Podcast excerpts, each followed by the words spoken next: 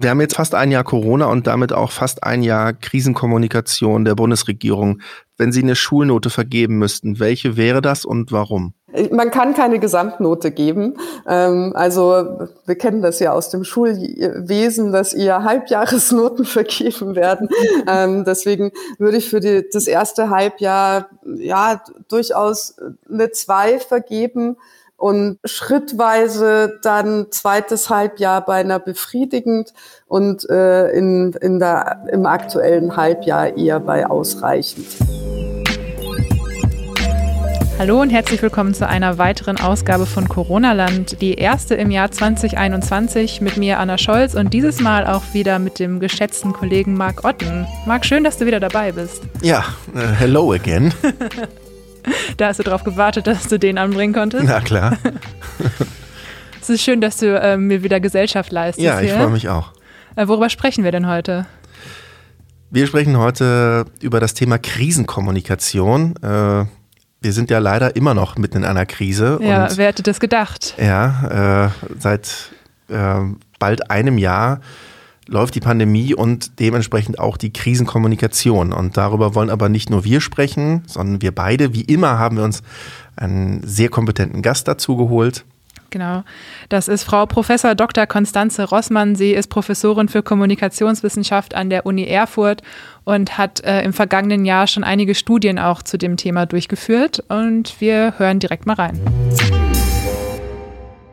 Frau Rossmann, ich würde gerne mit einem aktuellen Beispiel einsteigen. Am Wochenende hat die Virologin Melanie Brinkmann dem Spiegel ein Interview gegeben. Ähm, Brinkmann gehört zum wissenschaftlichen Beraterstab von Angela Merkel und ähm, hat jetzt im Spiegel öffentlich kritisiert, dass Merkel an der 50er-Inzidenz für Lockerung festhält und war da auch wirklich sehr plakativ. Das wurde von vielen Medien aufgegriffen. Ähm, bei mir ist es angekommen als ja, so, ein, so ein Zitat, Kachel in den sozialen Medien dass Brinkmann sagt, wir impfen nicht schnell genug, um den Mutationen zu entkommen und wir werden noch bis 2022 im Lockdown sitzen. Das war für mich auch erstmal so ein, so ein Huchmoment und so ein Schockmoment. Und ich habe auch in den Kommentaren gesehen, dass es viele Menschen wirklich auch ähm, erschrocken hat und die Moralisierung war da zu lesen. Wie bewerten Sie das? Ist sowas so eine Aussage, ist das ein hilfreicher Realismus oder ist das eher kontraproduktiv? Das ist natürlich eine zweischneidige Sache. Auf der einen Seite ist es hilfreich, äh, wenn wir unterschiedliche Positionen zu diesem Thema hören können, weil es dieses Jahr auch braucht und weil wir den Diskurs dazu brauchen, um zur optimalen Lösung zu kommen. Ähm, andererseits äh, ist es wenig hilfreich, wenn das dann äh, alles so drastisch formuliert wird, äh, dass es gleich ähm, Angst schürt und den Eindruck macht, dass das, was gerade läuft und passiert, äh, der vollkommen falsche Weg ist. Die Frage ist, wenn wir über Kommunikation sprechen, ähm, und das wollen wir ja hier tun, gar nicht so sehr äh, die Frage, ob es unterschiedliche Positionen gibt, sondern wie man mit solchen unterschiedlichen Positionen umgeht und an die Öffentlichkeit tritt.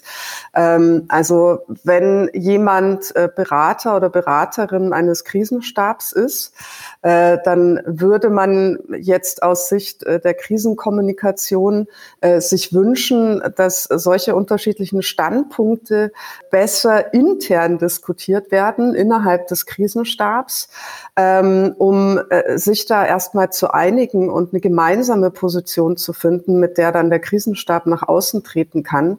Ähm, es ist nicht so hilfreich, wenn diese ganze Debatte in der Öffentlichkeit geführt wird, weil das einem der, der Schlüsselelemente der Krisenkommunikation auch widerspricht, nämlich äh, Konsistenz in den Botschaften.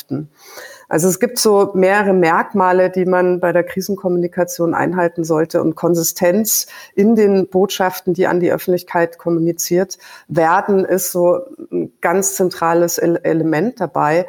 Denn ähm, klar ist natürlich, wenn sehr unterschiedliche Haltungen und Meinungen nach außen äh, kommuniziert werden und hier der Konflikt auch äh, sehr stark deutlich wird, dass das dann in der Bevölkerung nur dazu führen kann, dass die Bevölkerung verunsichert wird. Und äh, das ist eine Folge, die man ja tunlichst vermeiden möchte. Wie fällt denn so Ihr Urteil aus für die Krisenkommunikation der Bundesregierung? Also gerade auch im Vergleich März 2020 und äh, Januar 2021? Also im Grunde genommen äh, würde ich sagen, äh, gerade zu Beginn der Krise, also März 2020, war die Kommunikation insgesamt ganz in Ordnung. Ähm, ich würde noch mal ganz kurz sagen, äh, vor welchem Hintergrund ich das beurteile. Also ich habe äh, vorhin schon kurz angesprochen, es gibt so ein paar Schlüsselelemente erfolgreicher Krisenkommunikation. Dazu gehört Schnelligkeit. Man muss natürlich schnell reagieren auf eine Krisensituation. Dazu gehört Verständlichkeit in den Botschaften, also die Dinge so zu kommunizieren, dass die Bevölkerung sie auch versteht. Dazu gehört Konsistenz in den Botschaften also mit einer Stimme zu sprechen. Dazu gehört Offenlegung von Unsicherheiten in der Evidenzlage und es gehört auch dazu, dass man klar kommuniziert, was die Behörden tun, um das Risiko einzuschränken und was aber auch Handlungsmöglichkeiten der Bevölkerung sind. Wenn man diese Kriterien anlegt, kann man durchaus schon sagen, gerade zu Beginn der Pandemie ähm, hat der Krisenstab relativ gut reagiert und auch relativ gut nach außen kommuniziert. Es wurde eben gesagt, was wissen wir, was wissen wir noch nicht. Es wurde gesagt, äh, was der Krisenstab tut, was die Bevölkerung tun kann an der Stelle. Äh, und insgesamt äh, war gerade auch zu Beginn äh, eine relativ starke Einheitlichkeit zu beobachten in dem, was gesagt wurde seitens der Regierung. Wenn man jetzt die Verständlichkeit der Botschaften nimmt, so kann man durchaus sagen, na ja, gut, das war äh, von Anfang an äh, nicht ideal in allen Punkten, denn zur Verständlichkeit gehört natürlich auch, dass man die Dinge so kommuniziert und formuliert, dass sie von allen Zielgruppen verstanden werden. Äh, und da haben wir äh, in der Bevölkerung immer so das typische Problem, wie erreicht man diejenigen, die eine niedrigere Gesundheitskompetenz aufweisen, wie können die das verstehen, gerade wenn es um so äh, schwer verständliche Dinge wie Risiken geht, um Wahrscheinlichkeiten. Ähm, und äh, da, da hat man schon am Anfang auch gemerkt, äh, einfach das ständige Bombardieren mit Fallzahlen äh, und Wahrscheinlichkeiten äh, war sicherlich auch für viele nicht greifbar. Was bedeutet das jetzt eigentlich für mich? Was heißt Gesundheitskompetenz, wenn ich da kurz einhaken darf? Gesundheitskompetenz äh, bedeutet, dass man in der Lage ist, äh, Gesundheitsinformationen einzuordnen, dass man in der Lage ist, auch äh, zu bewerten, was bedeutet das für mich und was für Handlungsmöglichkeiten habe ich dann. Impliziert aber auch, dass man weiß, wo kann ich Gesundheitsinformationen für mich finden, ähm, mit denen ich dann gut weiterarbeiten kann und bewerten kann, was sind die Gesundheitsrisiken für mich. Inwieweit ist das Aufgabe der Medien, das zu erklären, das aufzugreifen, was die Politik beschließt und ähm, eben das so weiterzugeben, dass es für alle verständlich ist? Allein aufgrund der Bedeutung ähm, und der, der hohen Reichweite der Medien ähm, kommt den Medien natürlich in dem Kontext eine ganz zentrale Rolle dazu, als Vermittler auch ähm, äh, zu fungieren äh, zwischen äh, dem Krisenstab, zwischen Politikerinnen und Politikern, zwischen wissenschaftlichen Expertinnen und Experten und so weiter. Ähm, das bedeutet aber nicht, dass äh, das Aufgabe der Medien und von Journalistinnen und Journalisten allein sein kann, die Informationen, die es gilt weiterzugeben, ähm, zu übersetzen. Äh, und es kann auch nicht äh, allein Aufgabe der Medien sein, die Entscheidungen der Regierung zu erklären. Äh, das ist schon Aufgabe der, Regierung selbst, erstmal zu erklären, warum sie bestimmte Entscheidungen trifft. Zum Beispiel auch zu erklären, äh, warum die Entscheidung gefällt wurde äh, in Bezug auf den 15 Kilometer Radius. Warum sind es genau 15 Kilometer? Warum sind es nicht 20 oder 5? Ähm, bei solchen Entscheidungen bedarf es guter Erklärungen. Und das kann nicht Aufgabe der Medien sein, diese Erklärungen zu geben. Aber es sollte Aufgabe der Medien äh, sein, diese dann äh, natürlich verständlich auch weiterzugeben. Es gibt noch eine interessante Entwicklung jetzt äh, durch die Digitalisierung, durch die äh, neue Rolle, die digitale Medien hier auch eingenommen haben, äh, die auch wichtig ist für die Rolle der Medien als Vermittler. Äh, und zwar die Tatsache, dass, und das ist in dieser Krise jetzt durchaus neu gewesen, dass ein Großteil der Bevölkerung jetzt inzwischen ja viele Pressekonferenzen live selbst äh, am eigenen Computer äh, mitverfolgen kann. Also äh, alle kennen äh, sicherlich die äh, verschiedenen Pressekonferenzen des Robert Koch Instituts beispielsweise, äh, die dann live mitverfolgt werden kann. Ähm, und das ist insofern eine interessante neue Situation, als das Robert Koch Institut qua Amt eigentlich gar nicht die Aufgabe hat, an die Bevölkerung direkt zu kommunizieren. Das Robert Koch Institut hat eigentlich die Aufgabe, die Fachgesellschaften äh, äh, zu informieren, fachliche Expertinnen und Experten zu informieren und die Medien zu informieren, um, um darüber dann die Bevölkerung zu erreichen. Und da hat sich jetzt einiges gewandelt. Äh, und das ist sicherlich ein Aspekt, über den man auch nochmal nachdenken sollte, äh, wenn man dann mal äh, die ganze Krisenphase Revue passieren lässt, ähm, wie man damit eigentlich in Zukunft umgehen möchte. Haben Sie da schon eine Einschätzung zu? Weil das wäre auch eine Frage gewesen. Ist sowas förderlich? Also das schafft natürlich auch eine Art von Vertrauen, wenn Angela Merkel direkt zu mir spricht in, in, in einem Videopodcast oder so oder eben das Robert Koch Institut, dass ich da quasi direkt von der Quelle mir die Informationen hole, soweit ich dann auch die Kompetenz besitze, das einzuordnen und zu verstehen. Oder sagen Sie, nee, das ist schon irgendwie ein guter Weg, dass, äh, dass es eben normalerweise nicht auf direkten Wege kommuniziert wird? Ich würde sagen, es ist ein zweischneidiges äh, Schwert. Äh, auf der einen Seite ist es natürlich eine positive Entwicklung, wenn äh, diejenigen Bundesbürgerinnen und Bürger, die es interessiert, auch direkt ihre Informationen dort bekommen, wo sie herstammen und eben da diese Vermittlung gar nicht wollen vielleicht, sondern selbst die Informationen einordnen wollen. Ähm, das ist dann gut, wenn das äh, Menschen auch gut können, wenn sie in der Lage sind, die Informationen auch gut einzuordnen. Und das ist natürlich auch dann gut, wenn die Informationen gut vermittelt werden. Ja, also da glaube ich, ist einfach nochmal der Bedarf da, drüber nachzudenken, äh, sind die Pressekonferenzen jetzt so gestaltet, äh, dass klar ist, okay, wir wenden uns jetzt hiermit eigentlich direkt an die Bevölkerung und nicht mehr nur an die Journalistinnen und Journalisten.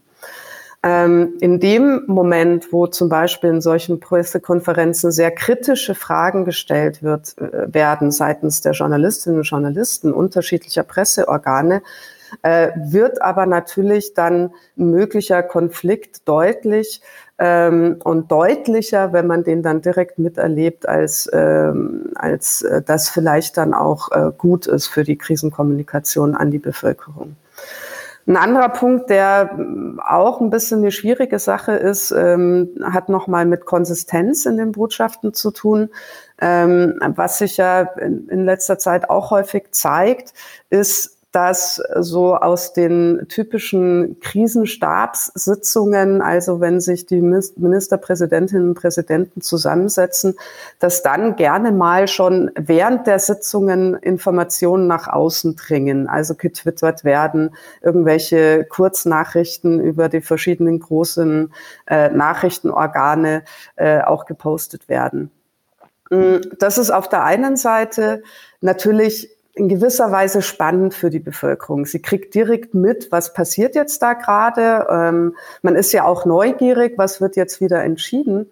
Aber auf der anderen Seite ist es für die Konsistenz der Botschaften natürlich sehr, sehr kontraproduktiv. Hier wäre es sicher sinnvoller, äh, eher erstmal äh, den Krisenstab äh, dann ausdiskutieren zu lassen und dann eher eben mit einer konsistenten Botschaft nach außen zu dringen. Ähm, wie begründen Sie da das Handeln dieser Person? Also ist, stehen dann da persönliche Interessen vor denen ähm, der Konsistenz, also dass dann, dass man dann sagt, ich möchte jetzt mein, eine Art Wahlkampf betreiben, ich möchte mich äh, für die Öffentlichkeit positionieren und möchte zeigen, ich sehe das anders oder ich äh, helfe hier einem, stelle mich vielleicht mit einem gewissen Presseorgan besser, damit ich äh, in Zukunft besser von denen begleitet werde. Was können da mögliche Beweggründe sein? Also man muss da sicherlich unterscheiden, wen das jetzt betrifft. Also bei den Politikerinnen und Politikern, wenn die äh, unterschiedliche Meinungen äußern und Standpunkte vertreten, ähm, dann kann das A natürlich schlicht und ergreifend damit zu tun haben, dass sie unterschiedlicher Meinung sind. Und das ist ja auch wichtig, dass es diesen Diskurs gibt. Äh, B kann es natürlich, und das wird ja äh, derzeit auch viel diskutiert, ähm, auch damit zu tun haben, dass wir uns jetzt im Wahljahr befinden und äh, schon in gewisser Weise das Bedürfnis äh, da ist, ähm, auch unterschiedliche Positionen deutlich zu machen möglicherweise seitens der Opposition deutlich zu machen, was äh, seitens der Regierung nicht ideal gelaufen ist, ähm, weil es natürlich für den Wahlkampf perspektivisch ähm, hilfreich äh, sein kann. Äh, seitens der Medien äh, wissen wir natürlich auch, dass äh, die Medien gewissen Gesetzmäßigkeiten unterliegen und natürlich auch nicht nur rein das hehre Ziel haben, Informationen weiterzugeben, sondern natürlich auch äh, sich auf einem Markt behaupten müssen. Und da gibt es gewisse Gesetzmäßigkeiten, äh, dass man ähm, mit äh, Nachrichten möglichst schnell sein will, schneller sein möchte als andere Medienangebote, ähm, um entsprechend eine eigene Reichweite dann auch zu haben und zu erhalten.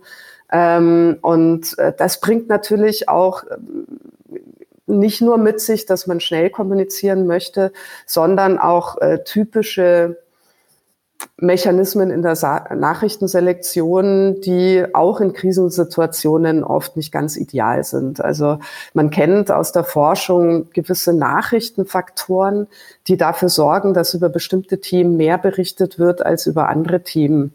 Ähm, dazu gehört etwa Negativismus natürlich prädestiniert im Kontext der Krise. Dazu gehört so etwas äh, wie ähm, Konflikt.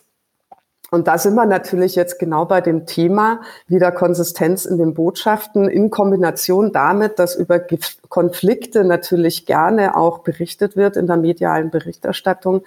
Ähm, ich will damit nicht sagen, dass die Medien Konflikte und Debatten nicht weitergeben sollten, aber sie sollten es möglichst sachlich tun, damit das auch nachvollziehbar ist für die Rezipierenden äh, und möglichst nicht äh, heraufstilisieren, was aber leider auf Basis der typischen Selektionsmechanismen und Betonungsmechanismen eben gerne passiert. Das haben Sie jetzt sehr diplomatisch noch formuliert eigentlich. Also man kenne das auch, dass ähm, wir hatten gerade drüber geredet, Christian Drosten ähm, hat sich äh, auch demletzt wieder beschwert, dass äh, sein Interview, das er gegeben hat, zugespitzt wurde in der Überschrift. Und das ist natürlich ein, ein Mechanismus, wie Sie sagen, um Aufmerksamkeit auf dieses Thema zu lenken und auch ne, digitale Medien Klicks einfach auch zu generieren mhm. und äh, Leute erstmal in das Interview reinzuziehen. Mhm. Aber um mal so ein bisschen auf den äh, Nachrichtenkonsumenten dann wieder zurückzukommen, was macht das eigentlich mit der Psyche? Also ähm, sind viele Nachrichten gut, weil wir uns gut informiert fühlen und dadurch uns sicherer fühlen oder macht es uns äh, völlig irre?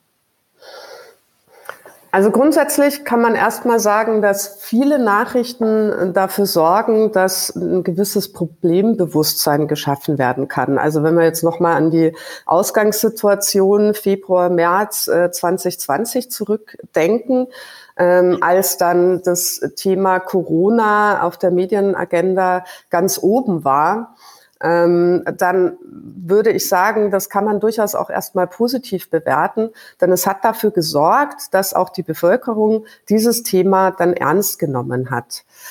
In der Folge war es natürlich so, dass dieses Thema dann von der Medienagenda fast nicht mehr verschwunden ist. Also man konnte dann ja beobachten, was auch durchaus nachvollziehbar ist, äh, dass Corona einfach in allen Ressorts, in allen Medien und allen Kanälen präsent war und man dem Thema eigentlich fast nicht mehr ausgekommen ist.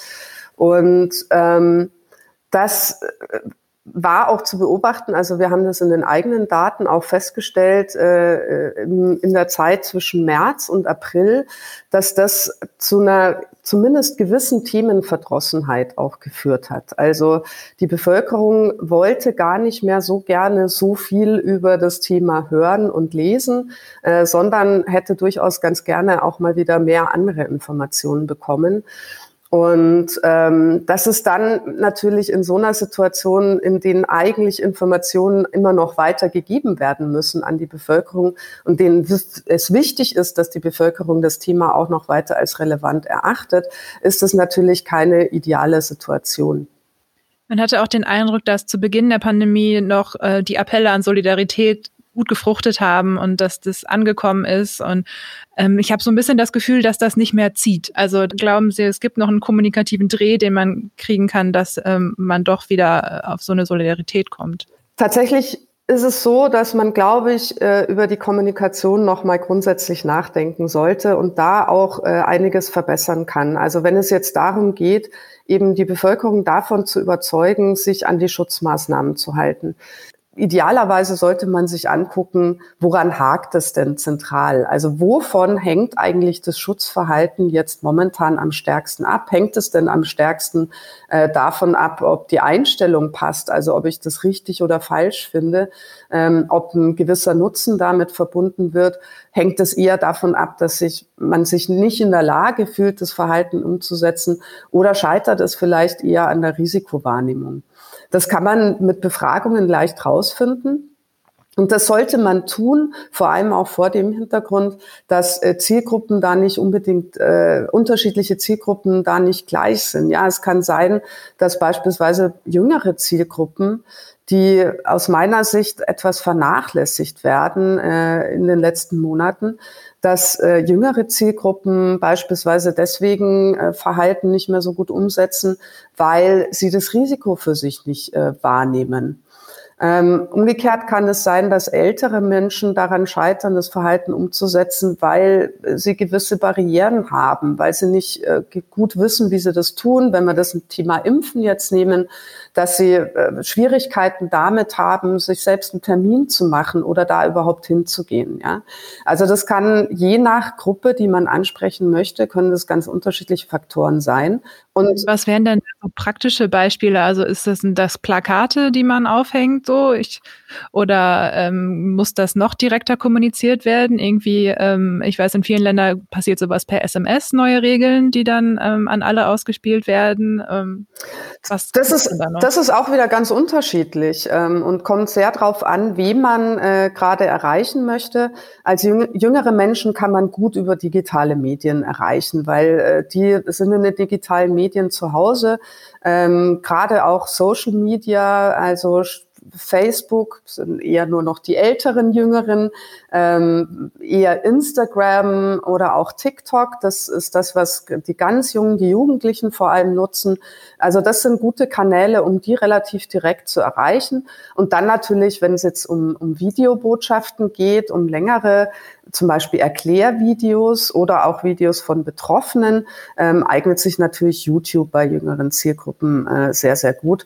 Äh, was da vor allem in, in der digitalen Welt eben auch gut ist, ist, dass die digitale Welt zu Interaktivität anregt. Also das heißt, dass man ähm, ermöglichen kann, dass äh, junge Menschen ähm, äh, selbst aktiv werden, zum Beispiel selbst äh, einen betroffenen Bericht posten oder dass sie ähm, einfach Inhalte teilen und weitergeben, auch über Messenger-Dienste, die hier auch eine große Rolle spielt.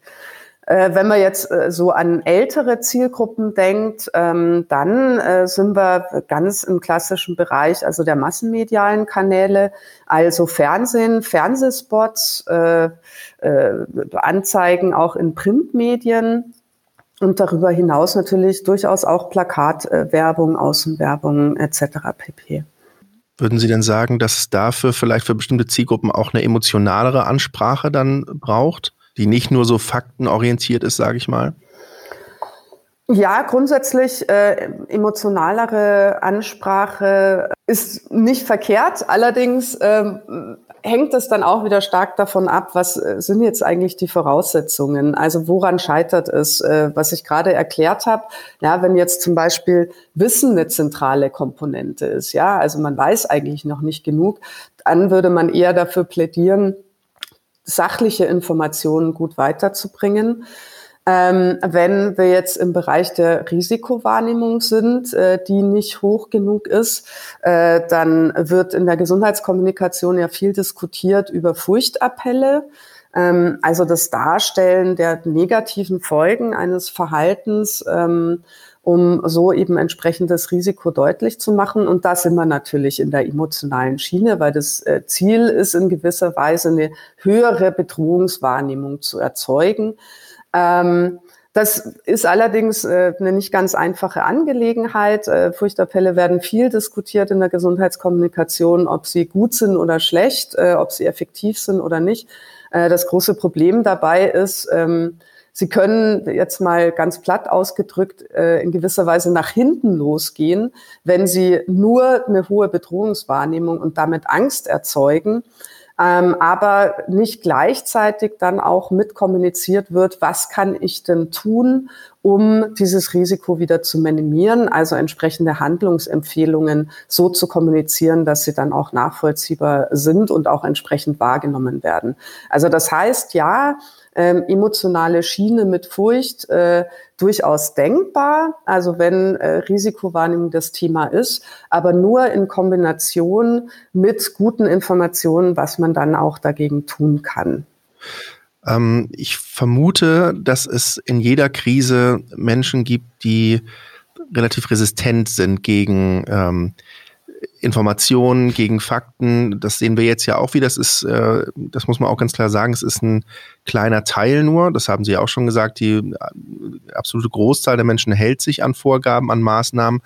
Aber es gibt eben auch die, die das äh, bis, bis heute nicht daran glauben, dass dieses Virus echt ist oder das als äh, ja, normalen Schnupfen abtun. Ähm, was kann denn die Krisenkommunikation um auch diese Leute noch zu erreichen, die weder an Fakten, Institutionen, äh, Zahlen, Statistiken, Experten glauben und einfach alles abtun und dann auch vielleicht in so eine Parallelwelt schon abtauchen, wo diese Leute sich dann sammeln und sich gegenseitig bestärken, dass es eben alles gar nicht so ist, wie es in der Krisenkommunikation mitgeteilt wird. Ja, das ist natürlich äh, eine sehr, sehr schwierige Baustelle in der Tat für die Krisenkommunikation. Ähm, die ja, sogenannten Querdenker, wie sie sich jetzt vor allem ja nennen im Kontext dieser äh, Krise, ähm, sind in der Tat sehr schwer zu erreichen, weil sie sich äh, mit den herkömmlichen Argumenten, äh, die sonst wirken, ähm, nicht mehr überzeugen lassen. Ich glaube, da sind äh, zwei Aspekte wichtig. Also zum einen äh, darf man als Bürgerinnen und Bürger, die solche Menschen kennen, äh, nicht aufhören, im persönlichen Gespräch zu versuchen, dann möglicherweise doch noch Überzeugungsarbeit zu leisten, ähm, die aber sicherlich auch darin bestehen muss, erstmal zuzuhören, ähm, die Menschen erstmal auch ernst zu nehmen, damit dann nicht gleich quasi äh, die Schotten dicht sind und keine Kommunikation mehr möglich ist, sondern ähm, zuzuhören, ähm, sich die Argumente anzuhören und dann zu versuchen, Schritt für Schritt ähm, die Argumente dann mit sachlichen Informationen entsprechend auch zu widerlegen. Äh, das ist aber sicherlich nicht möglich jetzt über die typischen massenmedialen äh, Angebote oder über Kampagnenmaßnahmen, sondern da braucht es äh, sicherlich den direkteren Austausch. Ähm, und dazu kommt, wenn wir jetzt mal an die sozialen Medien denken, äh, in denen äh, Querdenker ja durchaus sehr präsent sind, ähm, dass man hier auch versuchen sollte, äh, also das ist wieder eigentlich ein Appell an jeden Einzelnen und jede Einzelne, ähm, möglichst auch eben, wenn man anders denkt, dann das auch zu kommunizieren in den sozialen Medien. Weil das Problem ist, dass ähm, diejenigen, die andere Einstellungen haben, dann sich da so in ihrer Blase bewegen und dann äh, kommunizieren die ganz viel und posten ganz viel. Äh, und äh, dann hat man fast, wenn man das von außen liest, das Gefühl, es gibt wahnsinnig viele Menschen, die diese Meinungen vertreten ähm, und überschätzt das womöglich. Aber da fehlt es dann einfach, dass diejenigen, die wiederum anders denken, ähm, auch genauso viel kommunizieren und dann entsprechend einfach auch rein in der Quantität des Postens äh, dagegen halten. Wir haben jetzt ein Jahr ja doch fast ein Jahr Corona und damit auch fast ein Jahr Krisenkommunikation der Bundesregierung. Wenn Sie eine Schulnote vergeben müssten, welche wäre das und warum? Also ich würde für, man kann keine Gesamtnote geben. Ähm, also wir kennen das ja aus dem Schulwesen, dass eher Halbjahresnoten vergeben werden. Ähm, deswegen würde ich für die, das erste Halbjahr ja durchaus eine zwei vergeben und äh, wäre äh, vielleicht schrittweise dann zweites Halbjahr beinahe befriedigend und äh, in, in der, im aktuellen Halbjahr eher bei ausreichend. Wie geht's dir denn, Marc? Fühlst du dich gut informiert? Ich fühle mich gut informiert, aber das ist natürlich auch Berufskrankheit. Ich äh, informiere mich ständig, ich muss mich ständig informieren. Du musst ja auch andere informieren. genau. Ähm, nee, ich äh, fühle mich tatsächlich aber ganz gut informiert, aber auch äh, mir ist es am Anfang schwer gefallen ähm, zu verstehen, dass das eben ein sehr wissenschaftliches Thema ist, bei dem es ständig neue Entwicklungen gibt und dass eben auch eine Studie allein keine allgemeine Aussagekraft hat, sondern dass es dann eben kurze Zeit später und auch einen Tag später eine Studie geben kann, die genau das Gegenteil dieser ersten Studie aussagt. Und das ist vollkommen normal. So funktioniert Wissenschaft und das ist, glaube ich, für viele Teile der Bevölkerung nach wie vor schwierig. Ja, dazu hatten wir ja auch schon mal ein ganz interessantes Interview mit, ähm, mit Martin Schneider vom SWR, der Wissenschaftsjournalist ist und der uns mal erklärt hat, wie das eigentlich funktioniert mit der Wissenschaftskommunikation, einmal regulär und einmal, wie es sich jetzt verändert hat in dieser schnelllebigen Pandemiezeit. Ähm, das können wir auch nochmal verlinken in den Show Notes, das Interview. Mm, und ich weiß, dass bei dir so ein bisschen die Alarmglocken geklingelt haben, als sie gesagt hat, äh, dass äh, Medien gewissen Mechanismen unterliegen und dass vor allem Negativschlagzeilen äh, für Aufmerksamkeit sorgen. Ja, zumindest eine, eine, kleine Alarmglocke. Also ich finde, finde das, ähm, ich erlebe das auch im privaten Umfeld, dass da oft so eine allgemeine Kritik, so eine allgemeine Medienkritik losgetreten wird ihr äh, stachelt doch auch irgendwie an und dann heute ist es das, morgen ist es das. Also so, da ist natürlich auch der, der Messenger, der, der dann die Medien sind, sind oft dann die Schuldigen, mhm. weil wir eben darüber berichten, dass es unklare oder dass es neue Erkenntnisse gibt, die vielleicht auch denen von gestern widersprechen. Da können wir aber auch nichts dafür. Und natürlich äh, kann man festhalten, dass wenn es Konflikte gibt, wenn es Krawall gibt, das interessiert die Leute offensichtlich mehr, als wenn alles super läuft. Ähm, das können wir gerade in den digitalen Medien natürlich sehr gut sehen an Klickzahlen. Ähm, und das kann man, glaube ich, erstmal grundsätzlich festhalten, dass die Menschen das schon interessanter finden, wenn es irgendwo Reibereien gibt und die Leute wissen wollen, wie sind denn die Positionen, warum hat es da geknallt. Das finden Menschen offensichtlich interessanter, als wenn alles ähm, ja, Hand in Hand abläuft und äh, großer Konsens überall besteht. Ähm, das, natürlich gibt es da auch Teile der Medien, die es da, finde ich, sehr übertreiben und äh, Konflikte ja. auch konstruieren und äh, sehr stark überbetonen. Ähm, das ist klassisch Boulevard. Das war aber auch da immer schon so, aber es gibt eben auch die Nachfrage danach. Und das darf man halt auch dann nicht vergessen. Ähm, man muss, glaube ich, so immer schon die, die, die Balance finden. Man, ich glaube, in Anführungszeichen, man darf den Leuten, den Lesern nicht nur das geben, was sie, was, was quasi geklickt wird, was, was sie wollen, weil dann äh, wären, glaube ich, noch ganz viel mehr Seiten viel boulevardesker als, als jetzt schon. ja. Aber diese Nachfrage ist eben auch da und das kann man dann auch nicht von der Hand weisen. Und wir, wir können ja ganz oft anhand der Klickzahlen sehen, das Harmoniestück säuft dann ab, während das Krawallstück viel, viel mehr Klicks generiert. Ja. Und das kann man natürlich sagen, ja immer nur auf Klicks gucken, aber das zeigt ja eben auch, was, wofür interessieren sich die Menschen. Ja, ich glaube, das kann ja jeder an sich selber auch festhalten. Also was äh, erregt denn eher deine Aufmerksamkeit? So, wenn da jetzt eine konkrete Bedrohungslage ist oder irgendwie Frau Brinkmann am Wochenende Lockdown bis 2022 prophezeit oder wenn man sagt, ähm, ja, alles spitze, läuft. Ja. Gut, aber was ich auf jeden Fall interessant war, war auch, dass sie äh, dann doch eine sehr schlechte Note für die aktuelle Krisenkommunikation verteilt hat, ähm, auch im Vergleich zum letzten Jahr. Würde ja. ich, also würde ich tatsächlich auch zustimmen. Also ich habe auch das Gefühl, dass es immer undurchsichtiger wird und immer gehetzter auch kommuniziert wird.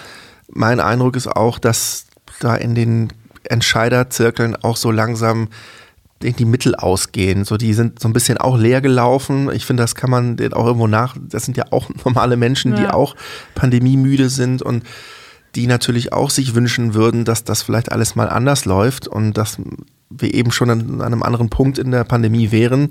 Wir sind es leider nicht und das ist auch schwierig, wenn, wenn man dann merkt, in der Bevölkerung sinkt immer mehr die Bereitschaft, sich weiter einzuschränken und der, der Wille nach Lockerung und so die, die Verlockung danach zu sagen, ach komm, jetzt, wir treffen uns jetzt doch einfach nochmal und wir haben jetzt so lange durchgehalten.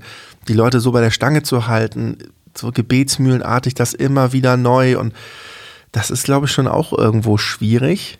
Ja, ich glaube, das ist auch super frustrierend und ermüdend zu sehen. Und ich glaube auch, dass halt ähm, intern schon immer mehr Kräfte da erstarken, die dann diese ganze Verdrossenheit auch für sich nutzen wollen. Und dann eben während der Ministerkonferenz da äh, schon an irgendwelche Pressevertreter alles durchstechen, was da äh, passiert, wie Leute reagieren, wer sich gerade mit wem streitet, wer sich aufregt.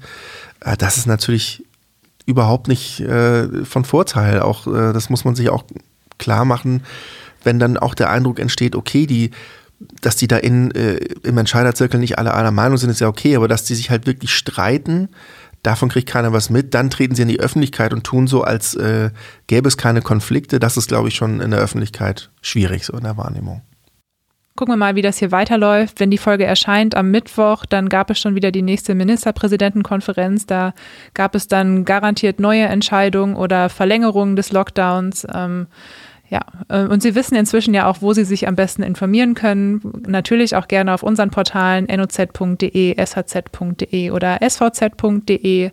Ähm, wenn Ihnen die Folge gefallen hat, dann freuen wir uns, wenn Sie die weiterleiten, wenn Sie uns eine Bewertung hinterlassen auf Apple Podcast oder uns auf Spotify abonnieren. Und wir sagen hoffentlich bis zum nächsten Mal.